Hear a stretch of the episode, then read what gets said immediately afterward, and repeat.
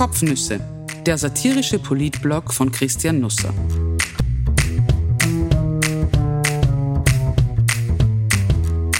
Österreichs Politik und was dahinter steckt, mit Augenzwinkern erzählt. Kickel, Kogler und der Swinger Club. So super startete Super Österreich ins Superwahljahr. 14. Jänner 2024. Das neue Jahr begann für Österreich mit einer erhöhten Gefährdungslage. Kaum war die militärische Debatte um die Tauglichkeit von Graf Radetzky für das Neujahrskonzert überwunden, wurde dem nächsten heimischen Kulturgut der Marsch geblasen. Unserem Schnitzel, besser bekannt unter dem Künstlernamen Schnitzi, drohe das Ende, warnte der Landwirtschaftsminister in markerschütternden Worten. Falls Ihnen auf die Schnelle nicht einfällt, wer momentan Landwirtschaftsminister ist, Jetzt zahlt sich das Nachdenken darüber auch nicht mehr aus. Mittlerweile wie dem Bröselteppich alle paar Monate irgendjemand aus irgendeinem Grund an die Wäsche. Das ist heikel, denn der Österreicher setzt einen etwaigen Zug des Nationalgerichts mit einem allgemeinen Nahrungsmittelmangel gleich. Wenn also der Schnitzel fehlt, dann hat das seelisch tiefgreifendere Folgen als ein Ausbleiben etwa von Klopapiernachschub.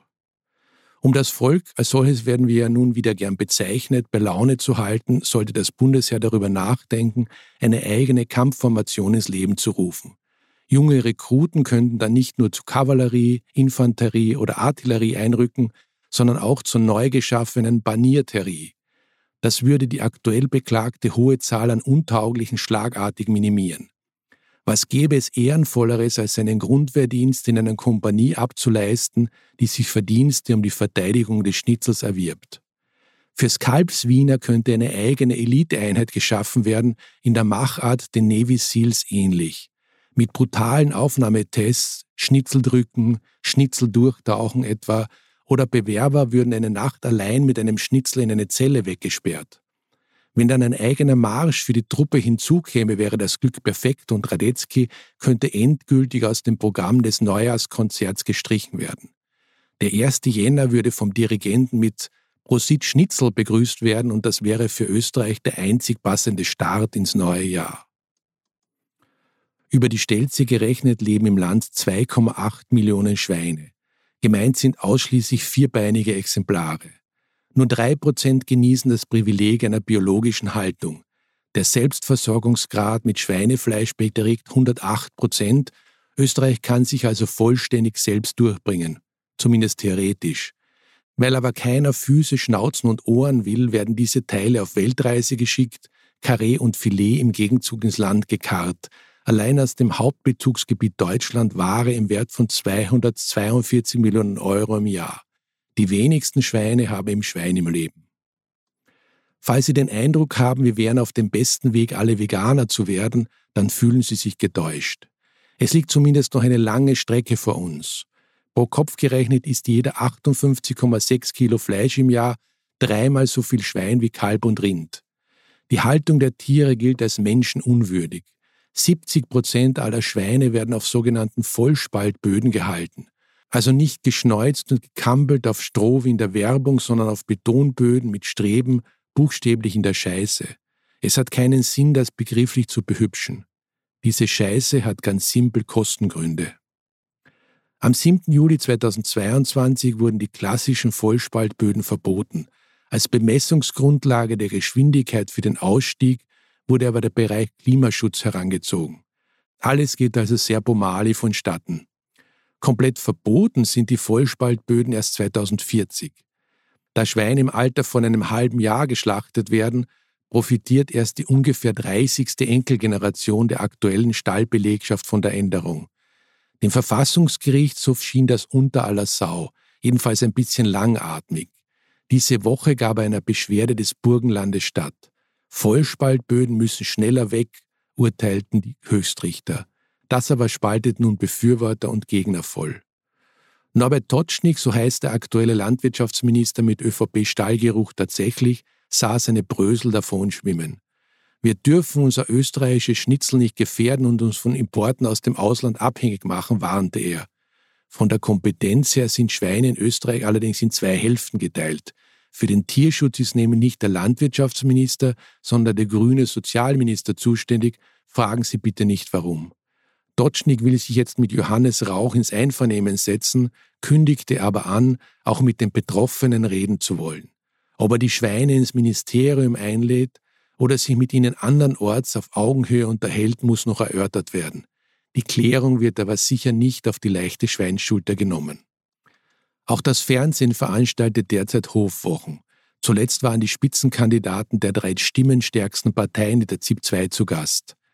Seltsamerweise entwickelte sich daraus weniger eine Debatte über die Inhaltstiefe der Politikerantworten, gestritten wurde eher darum, ob die beiden Interviewer nun saugut oder sauschlecht waren. Ich muss gestehen, mir ist das weitgehend Bowidl.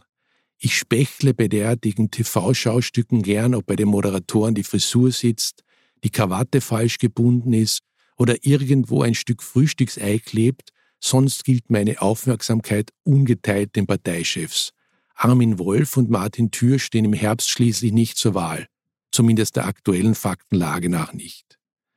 An drei Tagen dieser Woche traten der Reformkanzler, der Volkskanzler und der gegenwärtige Kanzler in der ZIP 2 auf. Es war ein erstes Abtasten, Andreas Babler hinterließ die meisten Rätsel.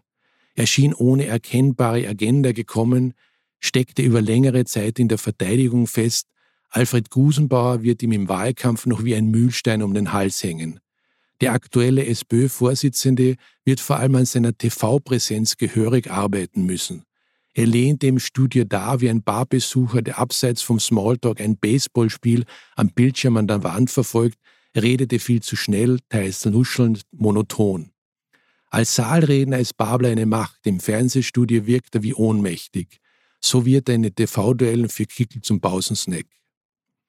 Es hat sich etwas verschoben in den letzten Tagen. Die Politik kehrte aus den Weihnachtsferien zurück, aber sie taumelte nicht in den Jänner hinein, das Hahnenkammrennen und den Opernball vor Augen, sondern sie wirkte wie von der ersten Minute an unter Strom gesetzt. Das Politikjahr begann nicht, es wurde entzündet.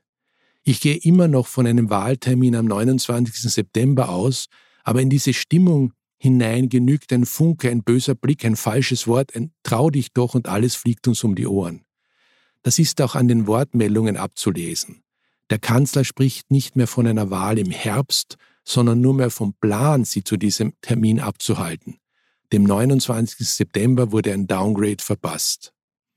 In dieser Gemengelage hat ein Mann still, heimlich und leise die Hemdsärmel aufgekrempelt, wie er sie immer aufkrempelt, wenn es für ihn um etwas geht. Werner Kogler ist ein alter Hase im Geschäft, sein Meisterstück aus Sicht seiner Neigungsgruppe lieferte er ab, als er Sebastian Kurz aus dem Amt buxierte, ohne dass der türkise Kanzler das so wirklich mitbekam. Nun hat sich Kogler gegen Ende seiner politischen Karriere hin ein Ziel gesetzt, eine mögliche Kanzlerschaft von Herbert Kickl zu verhindern. Noch im Jänner will der grüne Vizekanzler Gespräche mit anderen Parteien, aber auch mit Organisationen aus der Zivilgesellschaft aufnehmen, um einen Schulterschluss gegen die FPÖ zustande zu bringen. Es ist ein Ritt auf der Rasierklinge und das ohne Sattel. Grund für das Aufsatteln liefern die Wahlumfragen, in denen die FPÖ seit längerer Zeit wie ein Zementsack unangefochten auf Platz 1 liegt. Das geschah nicht aus heiterem Himmel. Am 19. Juni 2021 wurde Herbert Kickl FPÖ-Vorsitzender. Er übernahm die Partei bei 18 Prozent und zunächst tat sich nichts. Der Höhenflug begann erst ein Jahr später im Frühjahr 2022, als die Chaospolitik der Regierung in der Corona-Zeit und danach die freiheitlichen Wachküste. Das Hühot bei Lockdowns und Impfpflicht, danach die Inflation hat den blauen Flügel wachsen lassen, zeigen Umfragen über die Jahre vom Profil und heute. Im Dezember 2022 zog die FPÖ an der SPÖ vorbei, im März 2023 erklomm sie die 30 Prozent, seitdem verharrt sie dort. Offiziell haben die anderen Parteien das Rennen um Platz 1 noch nicht aufgegeben, hinter den Kulissen aber geht kaum jemand mehr davon aus, dass Kickel noch abgefangen werden kann. Nun gilt als Ziel, ihn als Volkskanzler zu verhindern. Und da kommt Kogler ins Spiel. Der grüne Vizekanzler möchte in den nächsten Wochen auf SPÖ, ÖVP und NEOS zugehen, um im ersten Schritt eine gegenseitige sprachliche Abrüstung zu erreichen. Ein allzu verletzender Wahlkampf könnte dafür sorgen, dass es nach dem 29. September keine Basis mehr für eine Zusammenarbeit gibt, das gilt es zu verhindern. Die im März beginnenden Urausschüsse, deren Installation schon an sich nicht von großer strategischer Weitsicht getragen war, erweisen sich auch aus diesem Blickwinkel heraus neuerlich als ziemlicher Mumm. Kogler sucht aber nicht nur den Kontakt zu den anderen Parteien, sondern auch zu den Sozialpartnern, Religionsgemeinschaften, Interessensgruppen, salopp gesagt zu allen Influencern des öffentlichen Lebens abseits der Freiheitlichen. Für einige wird die Positionierung sicherlich zur Gratwanderung werden, für Medien birgt sie die Gefahr der Vereinnahmung. Der ÖVP kommt bei der Allianz gegen Kickl eine Schlüsselrolle zu. Kanzler Karl Nehammer hat für sich eine Koalition mit dem FPÖ-Chef ausgeschlossen, eine Zusammenarbeit mit dessen Gesinnungsgemeinschaft allerdings nicht. Und was passiert in der Volkspartei, wenn Nehammer am Wald der Geschichte ist? Aus ÖVP-Sicht scheint es verlockender, sich den Freiheitlichen an die Brust zu werfen, als sich einer vielfarbigen Ampel als kleines Licht anzudienen. Wir steuern auf bunte Monate zu. In diesen bunten Monaten werden alle Parteien außerhalb der FPÖ gut beraten sein, sich von ihrem zentrischen Weltbild zu lösen. Wie schon in den Zeiten eines Jörg Haider tanzt die gesamte österreichische Innenpolitik momentan um den Chef der Freiheitlichen herum wie um eine Weihnachtstanne. Jede politische Idee wird danach bewertet, ob sie Kickel nützt oder schadet. Kickel steht im Mittelpunkt jeder Debatte, egal ob er an ihr teilnimmt oder nicht. Er wird dämonisiert, zur Sphinx mystifiziert, für unschlagbar erklärt, was er tut, gilt als Garant für Erfolg. Was er nicht tut, braucht man selbst gar nicht erst anzupacken. Die Themen von Kickel dominieren die Landschaft. Seine Standpunkte gelten als Ausgangspunkt und Ende jeder Diskussion. Ich sage es jetzt einmal direkt. Wer nicht die Eier oder Eierstöcke hat, also ausreichend genug Selbstvertrauen, um abseits davon eine klare eigene Positionierung zu finden und sie bei Wind und Wetter zu verteidigen, ist ab jetzt in einer anderen beruflichen Stellung vielleicht besser aufgehoben. An Selbstvertrauen mangelt es der FPÖ nicht, und zwar an diesem Samstag deutlich zu sehen. Im Schwarzer Freizeitzentrum in Bremstetten bei Graz hielten die Freiheitlichen ihr Neujahrstreffen ab. Die 2000 entfesselten Fans waren aber nicht zur Sause gekommen, um das neue Jahr zu treffen, sondern Herbert Kickel. Das musste geprobt werden und zwar ausführlich. Dafür verantwortlich wie immer die Band rund um John Otti, dem Taylor Swift der FPÖ. In der tief in blaues Licht getauchten Halle legte Taylor Otti mit Pretty Belinda los. Später stießen Marmorstein und Eisenbricht zur Runde fürs kurz Innehalten You Raise Me Up von Secret Garden. Am tauglichsten zur Ballermann-Mitsingerei befand die aufgekratzte Anhängerschaft aber eindeutig die deutsche Version des Smoky Gassenhauers Living Next Door to Alice. Refrain ja, wir stoßen jetzt an mit Bier und Bier bis Hellis, Hellis, gefeiert wird bis Hellis. Dazwischen wurde das Fahnenschwenken geübt, um unseren Herbert gebührend empfangen zu können und das Hochhalten von Tafeln. Drei Versionen wurden ausgegeben. Kickel wer sonst, Neustart 2024 und Kickel macht's. Das Saalpublikum sollte nun auf die Bänke steigen. Das geht schon super, rief John Otti ins Publikum. Er bildet mit Werner Otti, Jürgen Otti und Jörg Otti die John Otti Band und ehe er Wir sind eine große Familie intonierte, kündigte er an, dass Herbert Kickel 3000 Jahre regieren werde. Mir kommt das ein bisschen lang vor, aber jemanden mit 1000 Jahren hatten wir ja auch schon. Dann ist es soweit. Jeder kennt ihr hübsches Gesicht von FPÖ TV. Unsere Lisa, ruft Otti und Lisa Gubik, Obmann Stellvertreterin der FPÖ-Ortsgruppe Ebreichsdorf, ändert in ihrer Funktion als Moderatorin die Bühne. Spätestens jetzt ist zu merken, Medien machen die Blauen am liebsten selbst. FPÖ TV überträgt die Veranstaltung live, allein auf YouTube hat die Partei 200.000 Abonnenten. Wie schaut's aus? krächzte Lisa Gubik in den Saal. Wollt ihr einen Volkskanzler Kickel? Eine Antwort wartet sie erst gar nicht ab, sondern fährt fort. Dann holen wir ihn jetzt rein. Fanfarenmusik, die Kamera dreht auf Kickel, er schwenkt eine riesige Österreich-Fahne, zieht ein wie Michael van Gerven bei der Darts-WM ins Ellie Belly.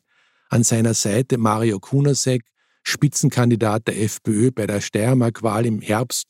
An diesem Tag ist er in seiner Heimat höchstens eine Randnotiz. Nach ein paar Rednern ist Herbert Kickel endlich dran. Wunderkerzen sprühen, die gut geölten Herbert-Sprechchöre sind zu hören, schnell ist klar, hier sind keine Excel-Listen nötig, um den Parteichef identifizieren zu können.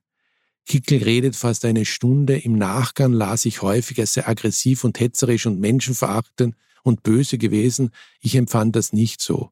Zumindest nicht für Kickel-Verhältnisse. Zwischendrin sprach er sogar von der Familie Österreich, in der auch gut integrierte Zuwanderer, die hier Wurzeln geschlagen haben und die wissen, wie man sich aufführt, ihren Platz haben. Der Applaus dafür blieb mager. Es passiert nun eher, was ich erwartet hatte. Kickel beginnt damit sanft in die Mitte zu rutschen, für die ÖVP wird der Platz immer enger. Natürlich, Schalmeientöne waren nicht zu hören vom selbsternannten Volkskanzler, Nehammer nannte er Deadman Walking, Babler Blabla, Kogler zernudelt, Benko einen Freier und Zuhälter der Huren der Reichen, Gusenbauer seine fette Spinne. Den Swingerclub der Macht sagte er den Kampf an, er werde den Stier bei den Hörnern backen und zu Boden ringen. Dabei sei im Gottvertrauen der Beistand von oben wichtig.